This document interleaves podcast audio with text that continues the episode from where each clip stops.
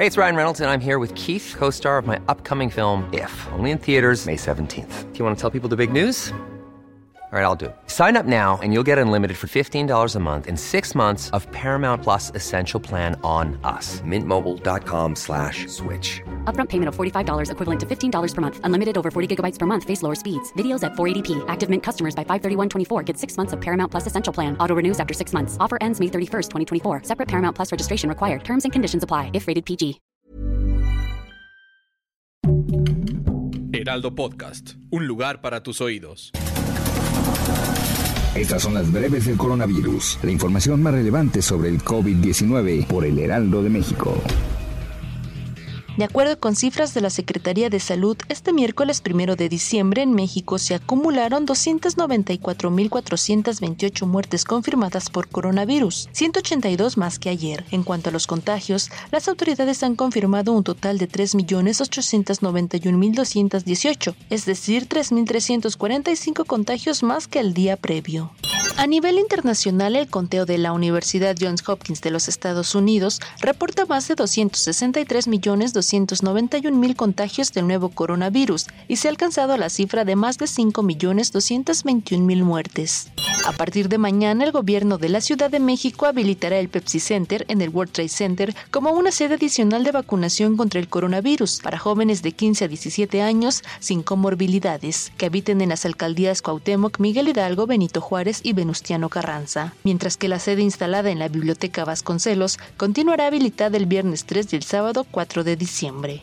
El boxeador y campeón mexicano Julio César Chávez dio positivo a COVID-19. A través de redes sociales, la productora en House Entretenimiento detalló que la condición de salud del multicampeón de boxeo es asintomático, lo que es muy favorable. Él se encuentra fuerte y con tratamiento en casa.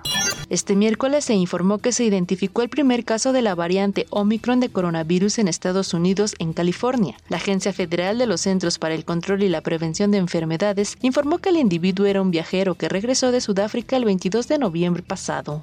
El gobierno del presidente Joe Biden tomará medidas en los próximos días para endurecer los requerimientos de pruebas diagnosticadas para los viajeros que se dirigen hacia Estados Unidos, ya sea que estén vacunados o no, en medio de la propagación de la nueva variante Omicron del coronavirus. Los Centros para el Control y la Prevención de Enfermedades del país señalaron el martes en un comunicado que ya trabajan para requerir que todas las personas que lleguen vía aérea al país se realicen pruebas diagnósticas de COVID-19 en las 24 horas previas a abordar sus vuelos. Actualmente, aquellos con esquema completo de vacunación pueden presentar un análisis realizado hasta tres días antes de su viaje.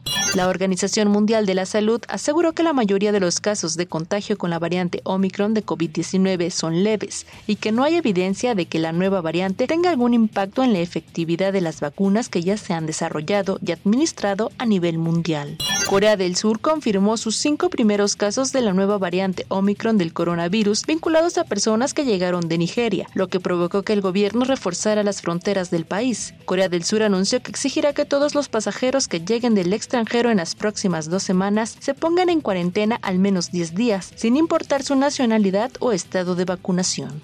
La Comunidad de Madrid ha anunciado que cada madrileño podrá recoger gratis en las farmacias de la región un test de antígenos, que podrán usar para comprobar si están contagiados de COVID, por ejemplo, antes de las reuniones familiares o sociales previstas en esta Navidad. Para más información sobre el coronavirus, visita nuestra página web www.heraldodemexico.com.mx y consulta el micrositio con la cobertura especial.